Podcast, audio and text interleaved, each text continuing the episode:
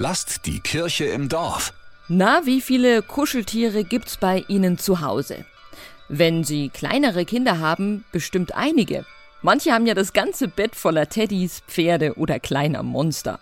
Heute zum Welttag des Kuscheltiers haben wir mit einigen Expertinnen und Experten gesprochen. Mein Lieblingskuscheltier ist ein Pinguin aus einem Krankenhaus. Ich mag ihn, weil er cool aussieht und kuschelig ist. Das ist ein Lama, was sitzen kann und es heißt Mir. Und ich mag es sehr, weil ich es schon seit fünf Jahren, glaube ich, habe.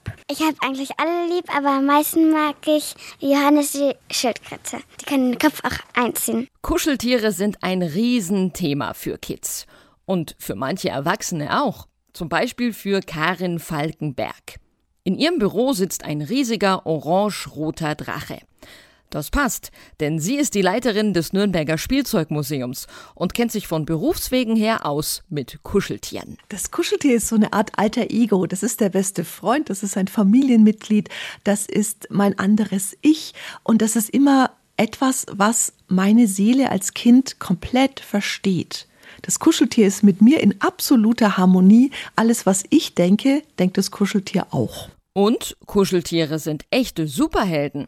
Sie trösten und helfen beim Einschlafen. Für Kinder sind Teddy und Co. natürlich lebendig. Und deswegen geht die Kuscheltierkatze auch schon mal aufs Klo, muss zum Kinderarzt oder sitzt mit am Frühstückstisch und möchte auch was vom Müsli abhaben. Spielzeug ist die große Welt im Kleinen. Alles, was wir im Spielzeug haben, haben wir auch in der großen Welt und umgekehrt. Und es gibt Kinder, die sich wirklich die Welt damit begreifbar machen und die sich ganz viel wünschen, immer wieder nochmal ein Kuscheltier und nochmal ein Kuscheltier.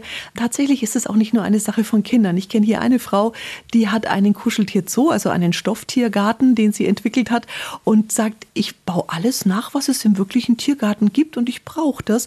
Und erschließt sich damit die Welt im Kuscheltier. Hasen, Teddys, Pferde oder auch Elefanten und Giraffen, diese Kuscheltiere gehen immer.